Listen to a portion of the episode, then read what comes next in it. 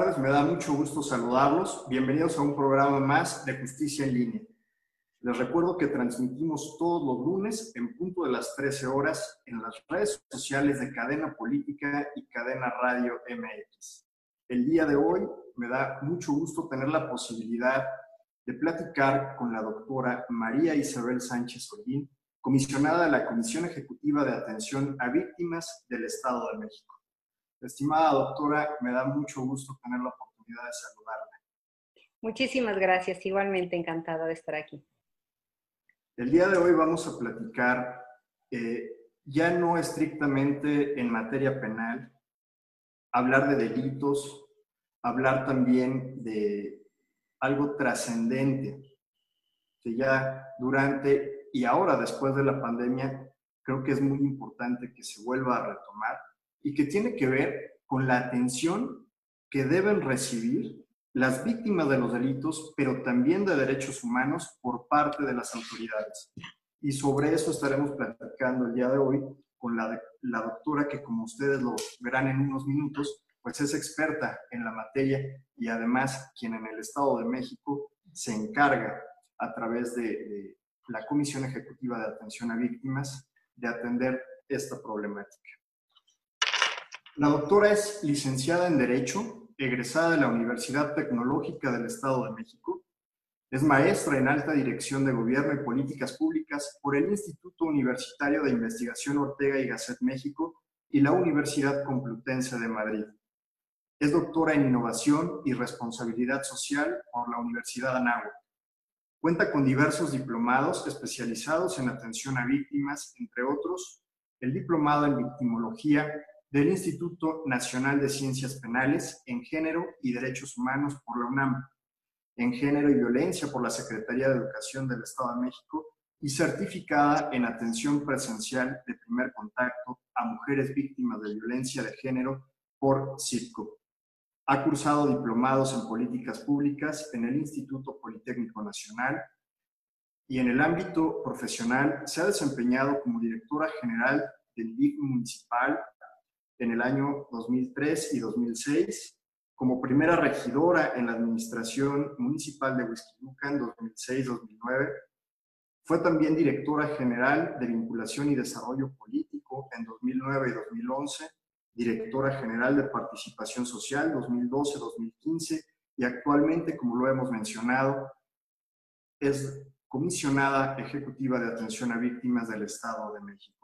Nuevamente, doctora, quiero agradecerle que pues esté con nosotros y pueda platicar y que quienes nos están viendo por las redes sociales, pues cuenten con alguna información muy sensible, muy accesible, que va más allá de aspectos y terminología jurídica. Hemos platicado con, con, con representantes de la Fiscalía del Estado, con juzgadores, pero yo creo que será bien importante platicar de esta materia que hay que decirlo con, con toda la, la, responsabilidad y la extensión de la palabra, ha sido una asignatura que durante muchísimos años, de, décadas, pues había estado en el olvido. En nuestro país poco a poco se han venido dando reformas constitucionales al artículo 20, donde pues de, de entrada se consagraba la atención y los derechos respecto de quien había cometido un delito pero la víctima había sido durante mucho, mucho tiempo, pues digamos, olvidada. Y ya actualmente el artículo 20, en su último apartado, de una manera muy importante recoge los derechos de las víctimas, que seguramente, como usted nos lo va a platicar, tiene que ver justo con ese ejercicio de interna, internacionalización de los derechos humanos que todos los países, y en el caso de México, pues hemos tenido que, recoger, plasmar en la Constitución. Está también esta asignatura eh, consagrada en la Convención Americana de Derechos Humanos, las resoluciones de la Corte Interamericana, de nuestra Corte Suprema de Justicia, y de ahí en cascada se han venido legislaciones muy importantes como la Ley General de Víctimas, la Ley de Víctimas en el Estado de México, y que ya para concluir, pues me parece muy importante que quienes nos escuchen tengan conocimiento de que la atención integral a las víctimas es por niveles y de manera muy importante la atención inmediata cuando han sido violentados en su esfera jurídica, en su esfera de derechos humanos y en su dignidad por un delito. La atención inmediata. Posteriormente, la que se debe dar ya en una fase de investigación por parte de, la Fiscalía y finalmente trascender para que se haga justicia una vez que ya las y los juzgadores tienen conocimiento de posibles delitos y en sus resoluciones aborden un tema muy importante que tiene que ver con la reparación del daño. Pero no esa reparación que veníamos conociendo en el gremio de, los abogados, sino una reparación integral que tiene estándares muy importantes y como usted nos lo, nos lo platicará, pues veremos cuál es su importancia. Doctora, pues si, si le parece, quisiera pedirle que nos pudiera hacer una explicación o una distinción de cuál es la diferencia entre víctimas de un delito y por qué también la importancia de hablar de víctimas de derechos humanos, que son, digamos, dos grandes eh, escenarios que debemos ubicar para que cuando tengamos una afectación podamos saber a dónde acudir, qué tenemos que hacer y cómo podemos esperar nuestra atención.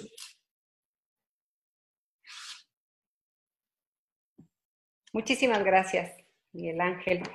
Pues eh, esta disciplina, bueno, ciencia ya, porque incluso este,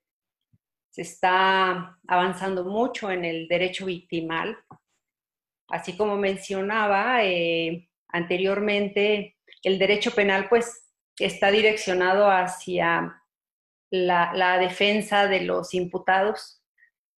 El derecho victimal tiene que ver precisamente con el abordaje de los derechos de las víctimas que mucho tiempo estuvieron abandonados y que abarca tres aspectos importantes, muy importantes, que son los ejes del derecho victimal, que tiene que ver pues con el acceso a la justicia, con el derecho a la verdad y con la reparación integral del daño.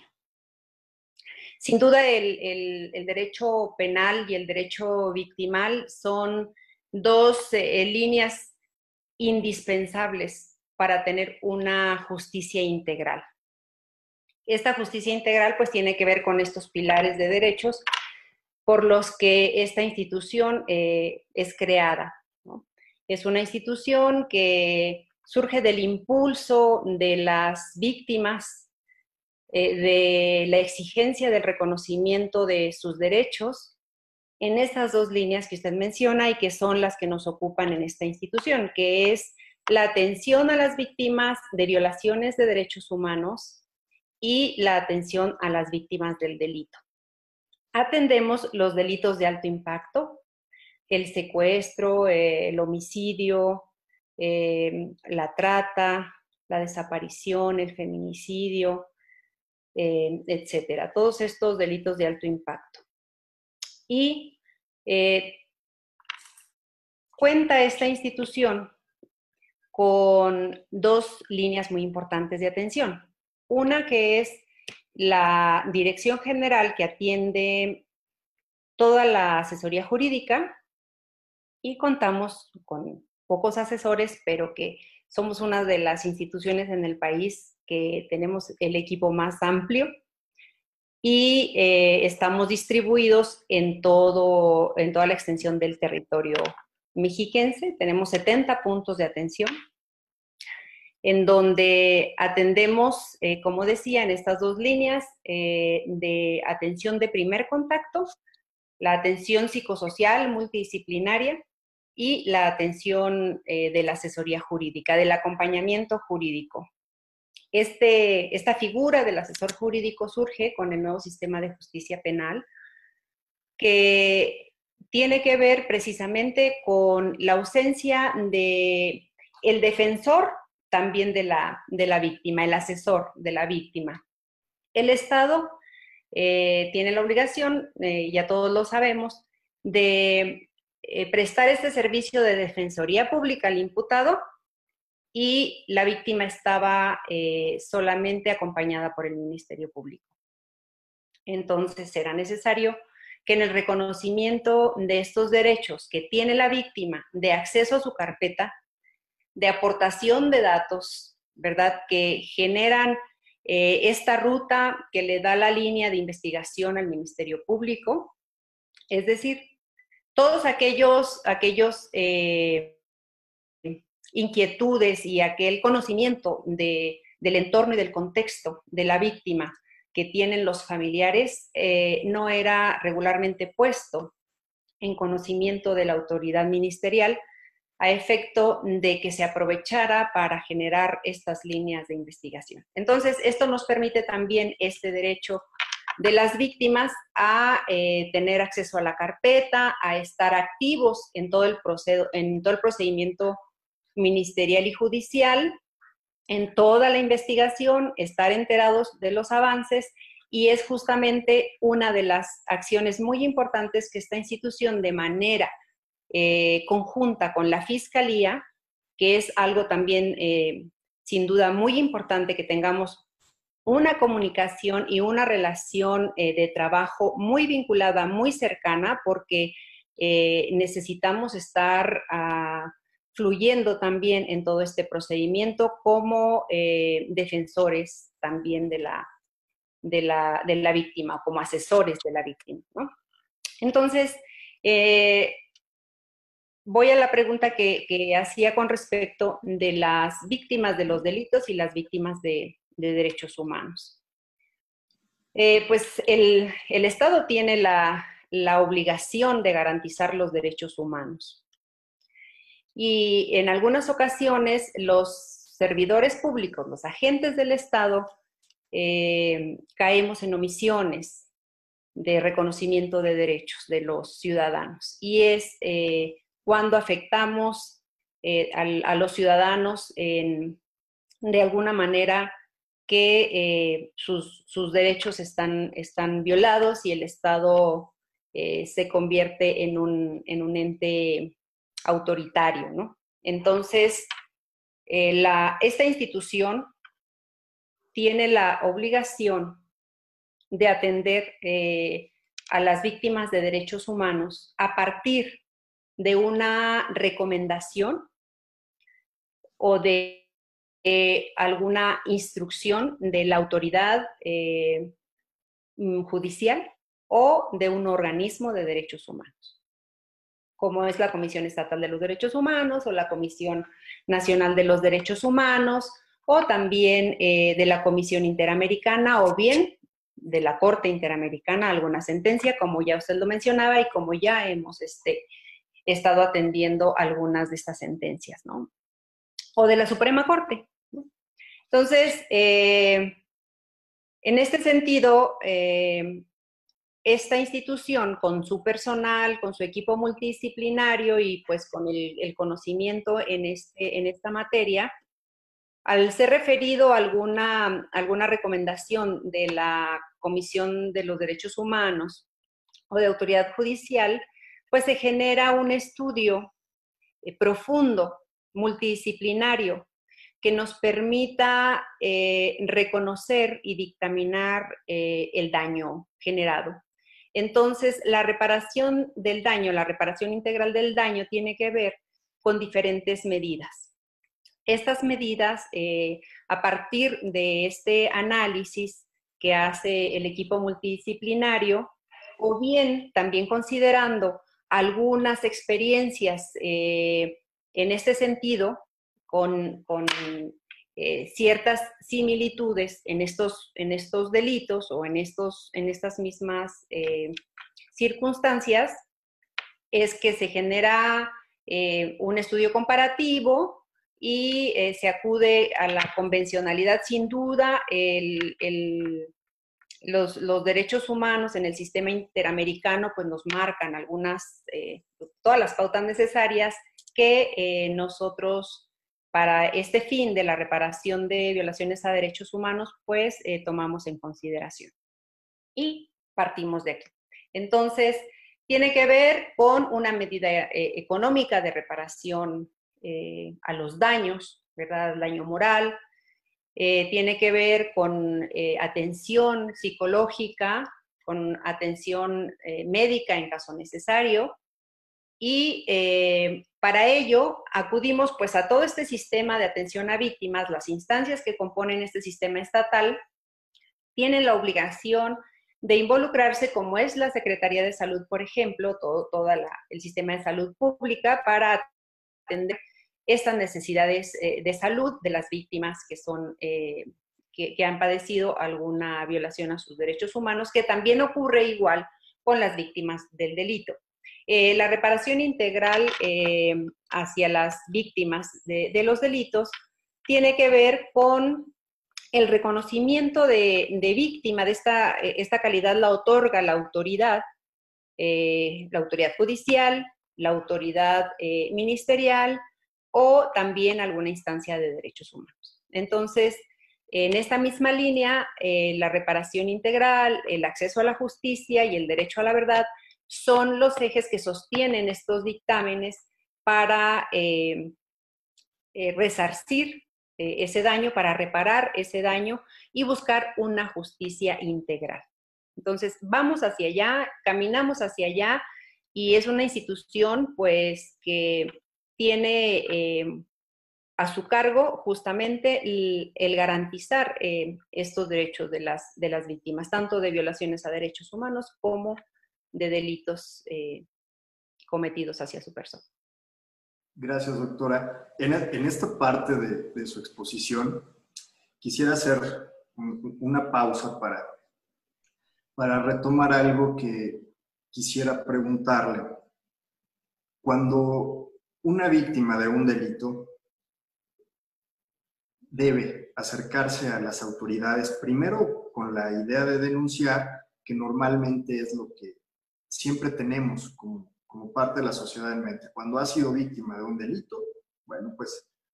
ve y denuncia para que se pueda empezar a investigar, integrar justamente por parte de la Fiscalía la información necesaria para que ya en una segunda etapa se pueda judicializar el asunto y se continúe la secuela procesal. Pero justamente cuando se debe tomar esa decisión, en muchos casos es bien sabido que, las personas no quieren denunciar, pues por esa afectación que tiene. Usted lo señaló, hay delitos de alto impacto que lastiman muchísimo, no solamente la esfera física de la persona, sino emocional, psicológica, y que eso les hace pensar que enfrentarse a una, a una autoridad, ir y relatar los hechos que sufrieron, pues les causa mucha complicación. Pero en su momento lo, lo, dijimos, lo, lo, dije, públicamente también lo, lo, quiero hacer. Cuando tuve la oportunidad de estar en la primera visitaduría general, pues constatamos esa sensibilidad que tiene usted al frente de la comisión, pero también todo su equipo. Y esa sensibilidad es justamente la que me permite pues, referir que lo primero que deben ubicar las víctimas es que se les va a atender como usted lo decía. Nos ha empezado a, señalar cuáles son las medidas, las acciones que forman parte de la reparación integral, pero en esta primera etapa lo más importante es la persona, que se les atienda, que haya atención de contención, todo lo que también coadyuva, por supuesto, la, la comisión que usted encabeza a realizar. Y ya después viene una segunda etapa. Pueden seguir esas medidas de, atención médica, psicológica, entre algunas otras, de apoyo incluso cuando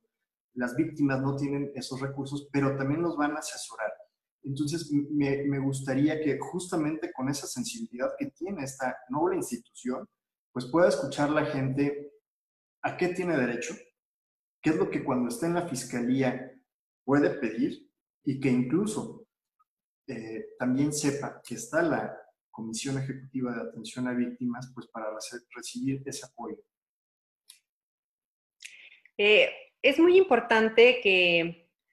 eh, todos nos ayuden a difundir. Tenemos cinco años como institución y no hemos eh, logrado tener una cobertura total, 100%, que toda la gente conozca y que toda la, la gente sepa que existe esta institución que está de su lado. Entonces, pues aprovechamos también este medio para que nos ayuden a, a difundir que la Comisión Ejecutiva de Atención a Víctimas está al absoluto servicio de las víctimas y pueden eh, acudir de manera personal solos, eh, es decir, sin, sin abogado, sin eh, un ministerio público, nada, solo, simplemente este, llamarnos, ahorita vamos a dejar los números de, de teléfono y los, todos los datos de contacto y nosotros les recibimos. También les vamos a, dejar los, la ubicación de nuestros puntos de atención. Nosotros les recibimos y se les da una, atención de primer contacto con un eh, abogado, con un asesor jurídico, un psicólogo, un trabajador social. Quien los reciba eh, les hará una entrevista para que relaten eh, la circunstancia eh, del hecho delictuoso que han, que han sufrido y entonces les damos el acompañamiento por si no han iniciado una denuncia, si no han iniciado una carpeta, nosotros los acompañamos a la fiscalía, a donde corresponda para que inicien su denuncia. Y si no están en condición, porque como bien lo dice usted, eh, vulnera mucho la, estabilidad emocional, cualquier delito eh, que, la gente vive, ¿verdad? Que, que nos, nos eh, afecta tanto, entonces les damos acompañamiento psicológico a efecto de que se fortalezcan para que estén en condiciones después de hacer una, una denuncia. Les acompañamos en la entrevista con psicólogo y con el asesor jurídico, a efecto de que todo lo que deba de estar integrando la carpeta, cualquier hecho, cualquier comentario, lo que consideren que debe de, estar plasmado, esté. Si eh, se encuentran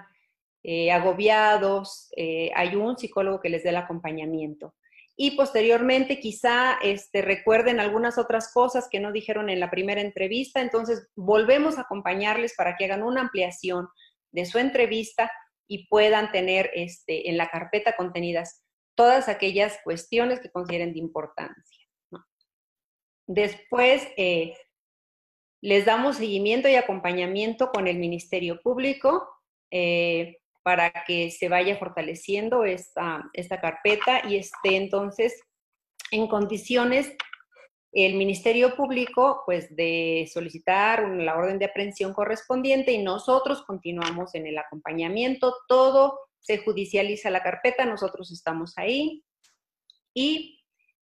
si no, si tuvieran complicaciones con sus traslados, con su, con su transporte, también este, la, la institución tiene la obligación de apoyarles para que no dejen abandonada su investigación,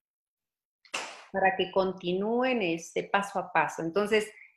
si en este trayecto, pues también hay eh, cuestiones de salud que siempre se afectan a partir de un impacto por un delito, les apoyamos también con la gestión ante la instancia de salud para que les den atención médica. Y vamos dándoles todo este acompañamiento durante todo su proceso judicial, hasta la sentencia y después eh, la reparación del daño. Esta, esta última parte me parece muy importante y yo la quisiera retomar porque eh, justo como lo hemos estado ahora comentando, pues a partir de las grandes reformas que eh, atienden la, la, institución de las víctimas, directas o indirectas, porque la víctima puede ser la que sufre directamente una afectación por un delito o por una violación a derechos humanos, pero también las indirectas, que son las personas cercanas y que también tienen derechos respecto del el proceso judicial, pero también respecto a la de atención y reparación del daño. Pero eh, creo que también dentro de los grandes derechos en materia procesal penal que ahora tienen las víctimas es justamente formar parte activa de un proceso, desde la investigación y también ya una vez que el asunto está judicializado.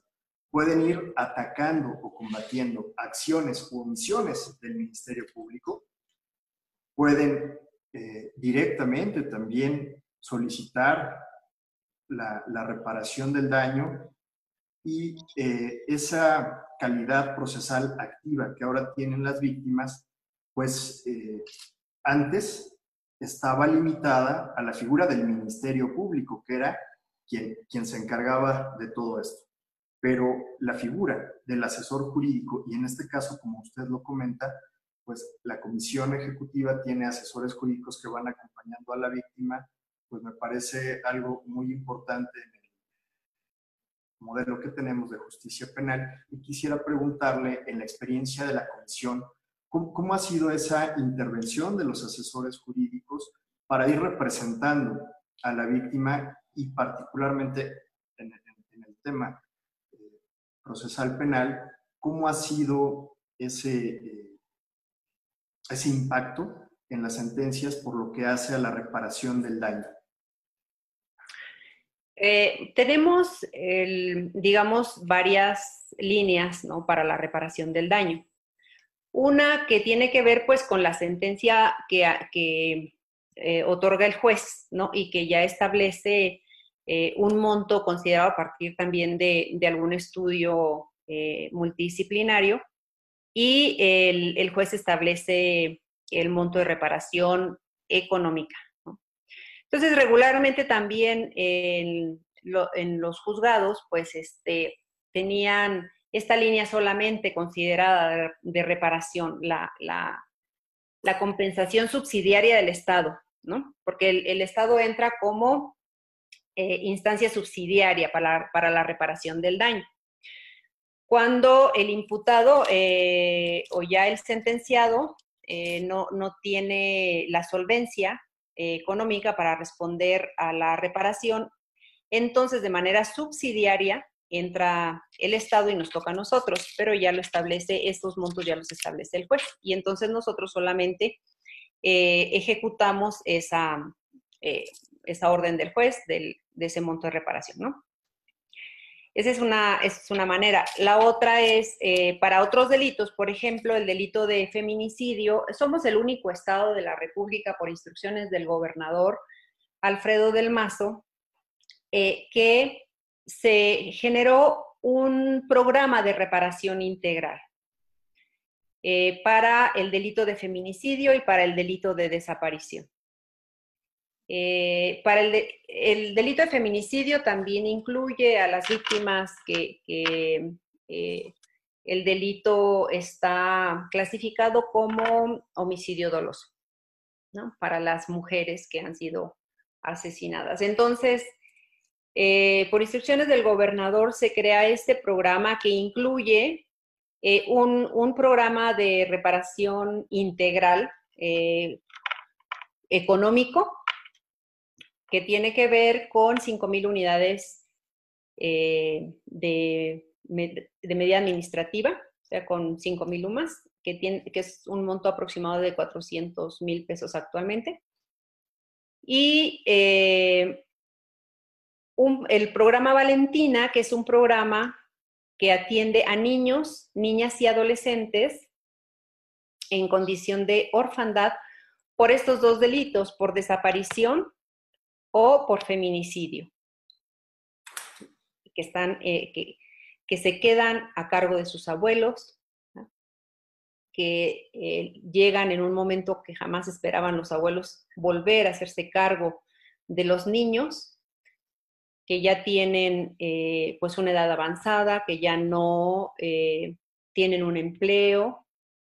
algunos son jubilados, otros ni siquiera eso, también está muy minada su salud, su situación económica, etcétera, ¿no? Entonces, por eso el gobernador instruyó crear este programa Valentina para apoyar a los niños y a las niñas y a los adolescentes hasta los 18 años, que eh, es importante pues que, no, que no dejen de ir a la escuela. Este programa eh, cuenta con un apoyo económico mensual para cada uno de los niños o niñas. Además, eh, tiene una, beca también del Estado, que es una beca diferente. Es una beca mensual para que se apoyen también en sus, en sus estudios. Y estamos fortaleciendo, entrará este, también el DIFEM con algunos programas que tiene para robustecer este, este programa Valentina. Entrará a la Secretaría de Cultura con un carnet cultural que proveerá a los niños, eh, niñas y adolescentes de facilidades para espacios deportivos o también para el arte o para desarrollar eh, algún, algún talento deportivo, artístico, etcétera. Eh, educación con una beca también, este, la Secretaría de Salud para atender eh, todos los temas de salud de los niños, niñas y adolescentes. Y un monto también eh, mensual económico para una canasta alimentaria. Entonces, es un programa muy robusto que solicitó el gobernador y la legislatura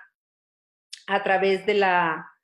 de la diputada Karina Labastida, eh, que es la presidenta de la Comisión Legislativa de Atención a las Alertas de Violencia de Género, impulsó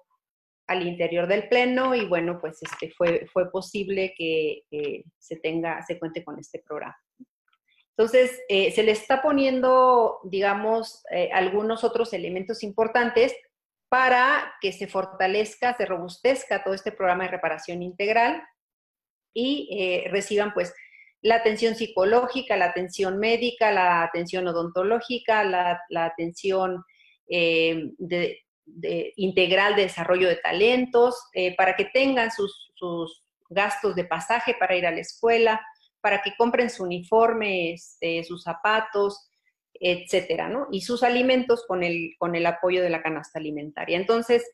es un programa único en todo el, en todo el país. Es una, iniciativa del señor gobernador Alfredo del Mazo. Es un legado que dejará el señor gobernador a, todas este, estas niñas, niños y adolescentes para que puedan reconstruir y para que no, eh, digamos, para que, para que fortalezcan su proyecto de vida, ¿no? que no abandonen la escuela, que continúen. El único requisito es ese,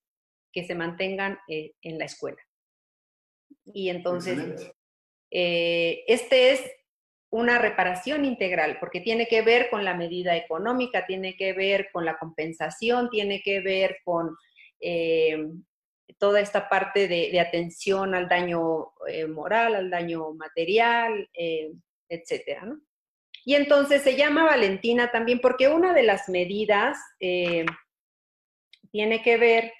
con eh, las medidas de no repetición o también de memoria, ¿no? Eh, de memoria simbólica. Y Valentina, pues es una sobreviviente de, desaparición, es una, es una niña y de,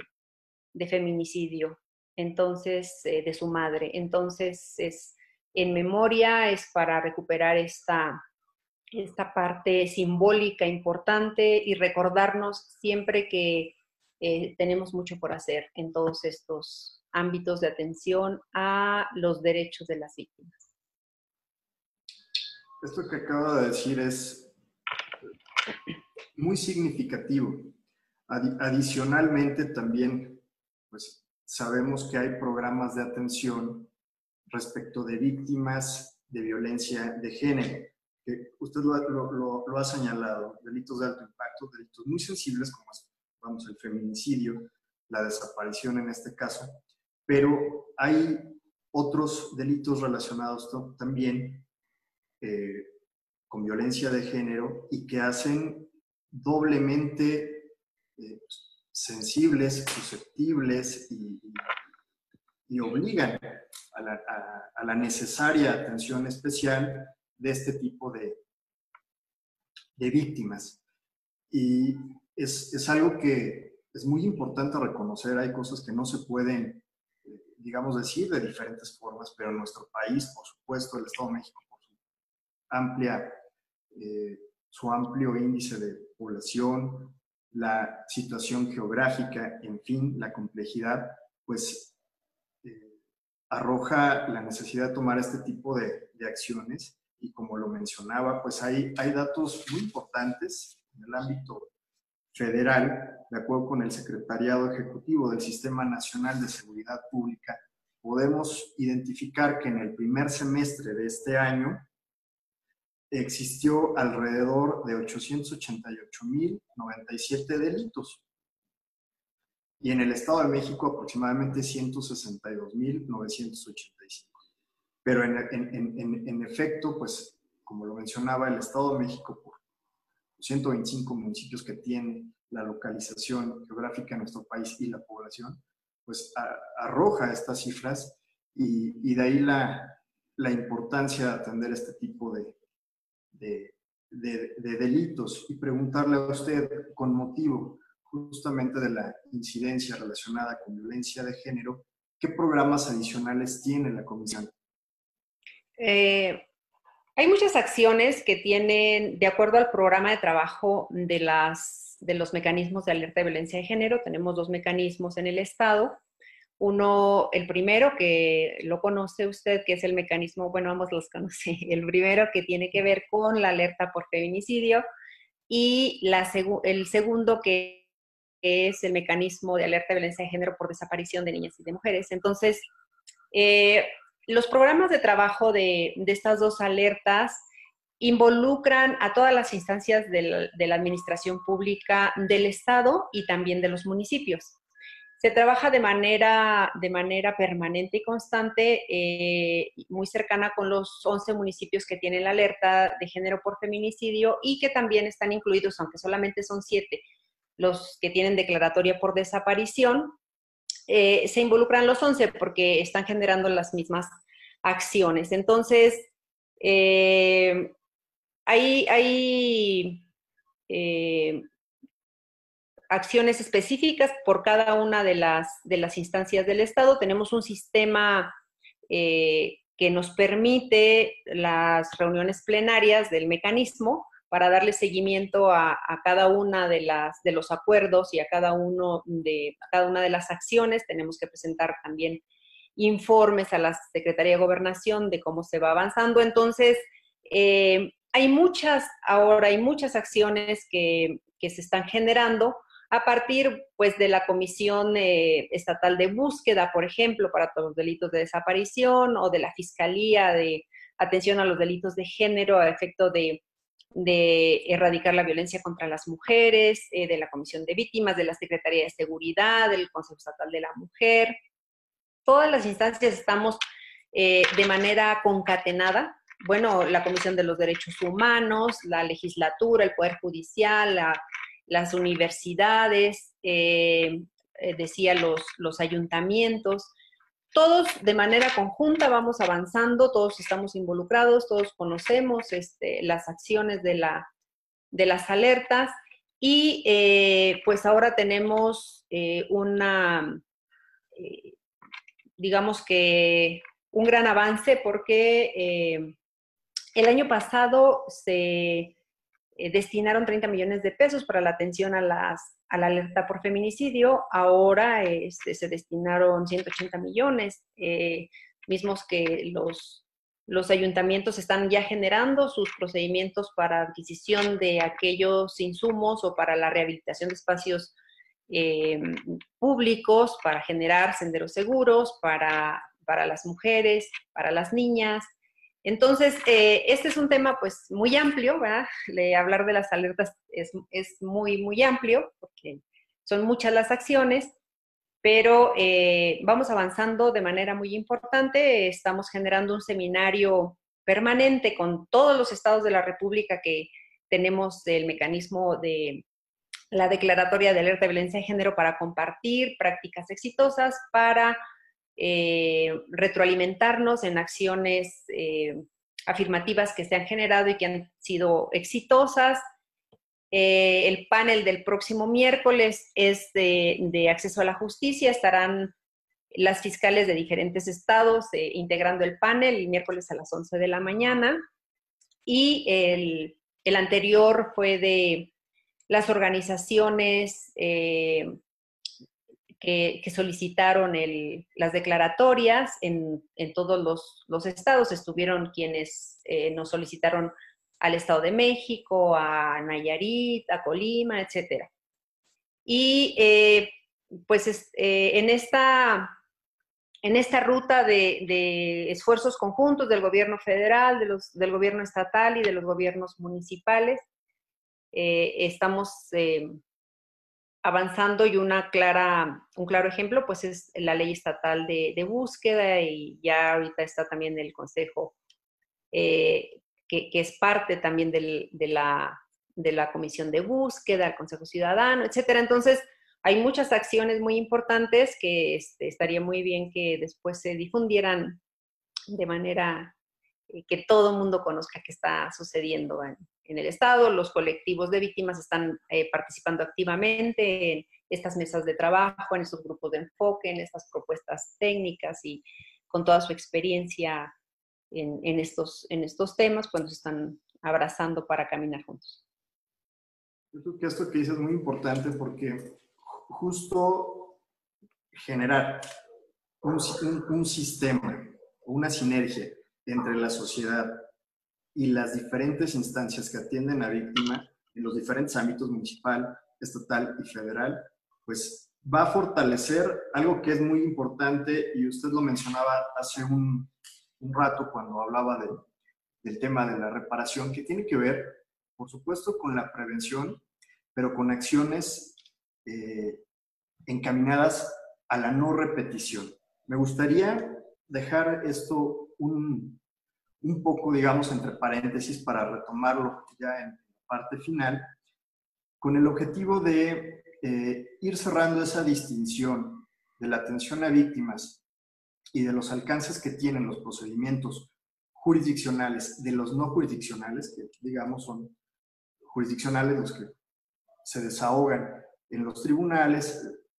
y los no jurisdiccionales en el ámbito de las comisiones de derechos humanos. Eh,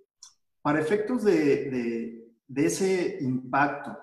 que beneficia a las víctimas, una, sentencia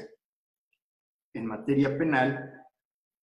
respecto de la reparación del daño según el Código Penal, pues debe ir encaminada a atender el restablecimiento de las cosas, la restitución del bien que, se perdió y sus accesorios con motivo del delito, una indemnización material y moral. Y por supuesto también habla de, los, de los perjuicios. Y, bueno, entre otros aspectos. Solamente aquí eh, lo, lo, toco muy, muy general porque la atención que la propia comisión da,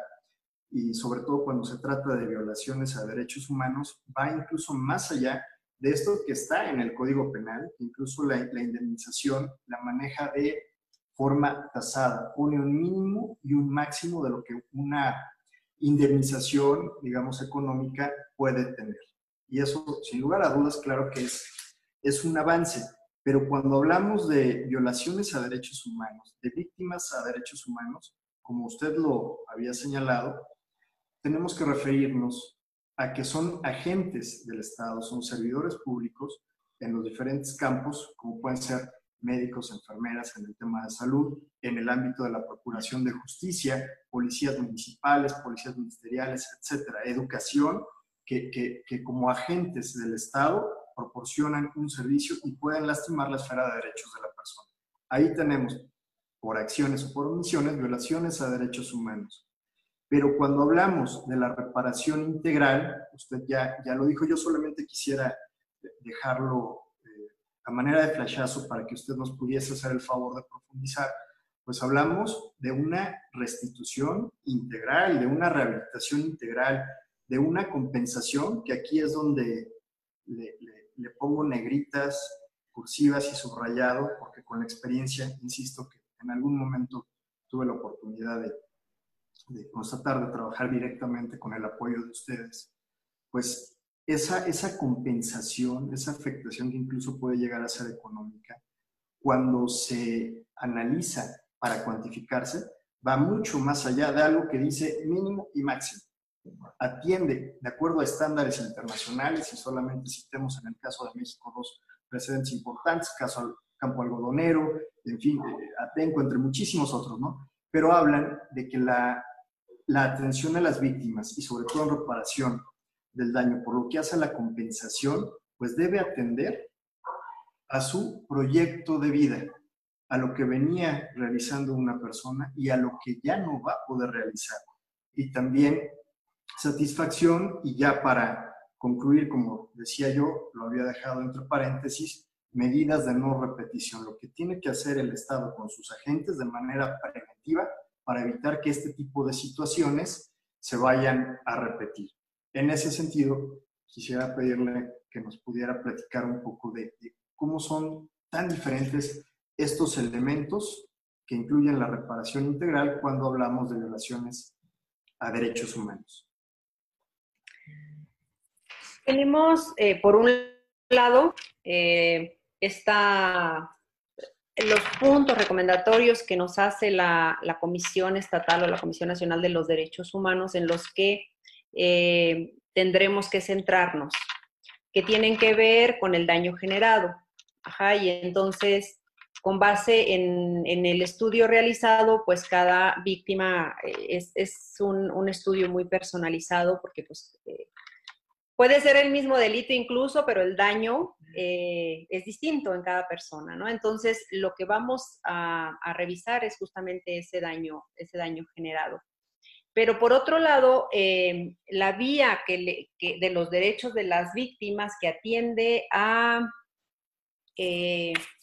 pues el seguimiento ministerial o judicial de esa violación sigue por su, sigue por su cuerda separada, ¿no? Y nosotros eh, estamos pendientes de la recomendación en general, de manera integral, para que la instancia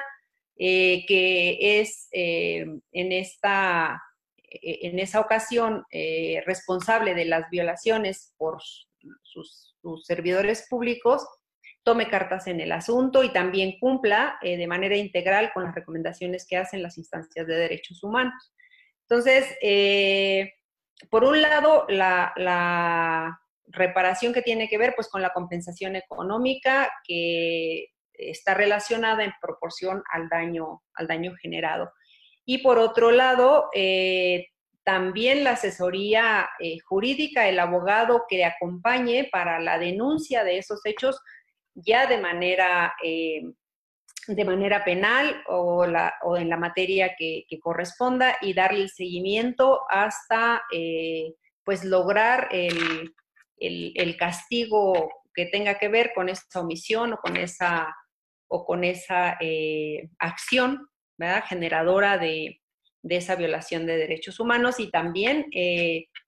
el, consejo que, que aprueba esta, estos montos por reparación eh, del daño está integrado en nuestra institución, está integrado por la Secretaría de la Contraloría, por la Secretaría de, Justicia y Derechos Humanos, por la Fiscalía, por la Secretaría de Finanzas, por la Secretaría General de Gobierno. Entonces, los secretarios que integran estas instancias eh, revisan la propuesta de reparación, el, caso de, en específico de, ese delito, de esa, violación de derechos y entonces pues también toman cartas en el asunto, este, la Contraloría eh,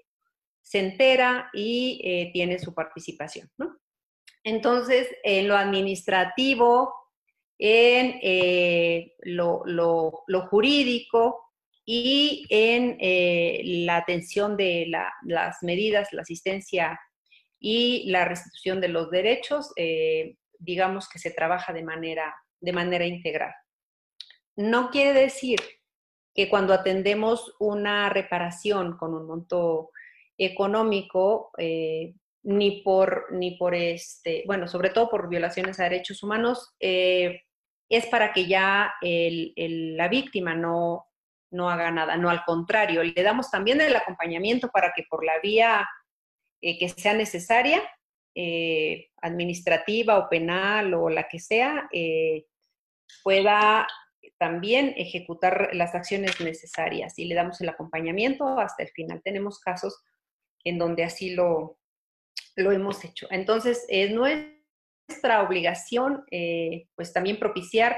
el acceso a esta, a esta justicia. Por eso buscamos la, justicia integral, que tiene que ver con esos elementos que ya hemos comentado. Muchas gracias, doctora. Pues, estamos ya en la, en la, parte final de esta, de esta charla, de esta entrevista, y quisiera pedirle como, como, parte final que nos regalara algunos comentarios generales, particularmente a quienes puedan ser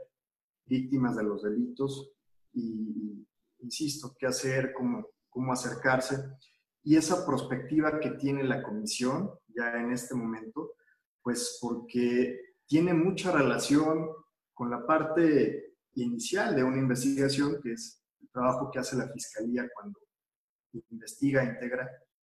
un, ejercicio de sus facultades, pero también con el Poder Judicial, porque ya una vez judicializado el asunto, pues hay que darle seguimiento y tenemos grandes retos en este momento. Está eh, como parte de nuestra realidad la, la, justicia digital, los tribunales electrónicos, como es el caso del Estado de México. Entonces, en ese sentido, para efectos de la, los retos que tiene la Comisión de, Víctimas, por cuanto hace la atención de las mismas y su participación con los operadores del sistema judicial, ¿qué es lo que tiene pues, enfrente como, grandes retos? Pues tenemos un, reto enorme, eh, sobre todo porque eh, siempre nos, hacen, nos hace falta equipo personal, asesores jurídicos y de todos los compañeros. A nosotros eh, deberíamos estar igual que el Poder Judicial, ¿no? Los mismos jueces que tienen el Poder Judicial, los mismos asesores jurídicos. Pero bueno, eh, ahora con el Tribunal Electrónico y en esta innovación que ha hecho el Poder Judicial del Estado de México, tenemos a la fecha, nada más en estos cinco meses que, de pandemia, hemos ah, asistido a, las víctimas que acompañamos de manera electrónica en audiencias electrónicas, en 4.500 audiencias electrónicas. O sea, ha sido eh, inmenso el trabajo. Estamos atendiendo hasta, eh, hay días que hasta 200 audiencias diarias. Los fines de semana estamos atendiendo en promedio 50 cada día, 50 el sábado, 50 el domingo. Entonces, eh, tenemos una gran carga de trabajo, pero es justamente un mecanismo muy importante ocupado por el, por el Poder Judicial para que no se tenga la justicia, ¿no? ni aún ahorita en época de, pandemia, eh, sabemos pues que ya abrieron, pero yo les eh, recomendaría a través de este, de este medio a quienes nos dan la oportunidad de servirles que tengan confianza en este mecanismo de tribunal electrónico, que eh, es una herramienta, un mecanismo que nos permite agilizar todos estos, estos procesos y se requiere de la firma electrónica de las víctimas, pero si no están en, disposición o en, o en, ánimo, ¿verdad?, de, hacer la gestión, que nosotros les ayudamos. Su asesor jurídico les da el acompañamiento para que puedan hacer el trámite de su firma electrónica. En caso de no tenerla, por la razón que sea, con el hecho de que esté la, eh, víctima con su asesor jurídico en la misma pantalla, es suficiente. Entonces, ahí pues este, el al que le corresponde el patrocinio total, pues sin duda es al asesor jurídico. Entonces, eh, es importante que, se animen este, todo, todos y todas a, tramitarla porque pues va a facilitar y yo creo que va a ser un esquema pues que va a continuar. Ha ayudado mucho, hemos tenido sentencias muy importantes en materia de trata, en, materia de, bueno, en, en todos los delitos que esto nos ha permitido que no se detenga, ¿no? Entonces, eh, en la medida de que vaya avanzando también el Poder Judicial, abriendo eh, otras, otras líneas, eh, otras materias del derecho, pues este, vamos a tener también mucho más, más trabajo, pero bueno, estamos atendiendo ese número de audiencias a la fecha, a partir de, de que abrió el Tribunal Electrónico ahora, 4.500 audiencias hemos, hemos tenido. Entonces, pues decirles que trabajamos también muy de cerca con el Poder Judicial, eh, somos operadores también nosotros pues del sistema, somos parte del eje de seguridad y de justicia, esta institución, y nos ponemos a sus órdenes, estamos para servirles, que nos den la oportunidad de acompañarles, que nos den la oportunidad de ponerles a su disposición todos los servicios y las medidas que tiene esta institución para eh, todos los ciudadanos que lo requieran. Pues creo que ha, quedado muy claro, de verdad que las, las necesidades de la sociedad, sobre todo en esta asignatura, son muchas. Los recursos humanos, materiales, tecnológicos, siempre van a estar limitados por esa gran demanda y me da mucho gusto que el día de hoy hayamos tenido la oportunidad de escuchar de la titular de la Comisión Ejecutiva qué es lo que se está haciendo, cuáles son los, los grandes retos que se tienen ante una situación que sí es complicada, pero me parece que la prevención, el trabajo que hagan responsablemente todas las instituciones, pero también yo creo que aquí es muy importante volverlo a decir,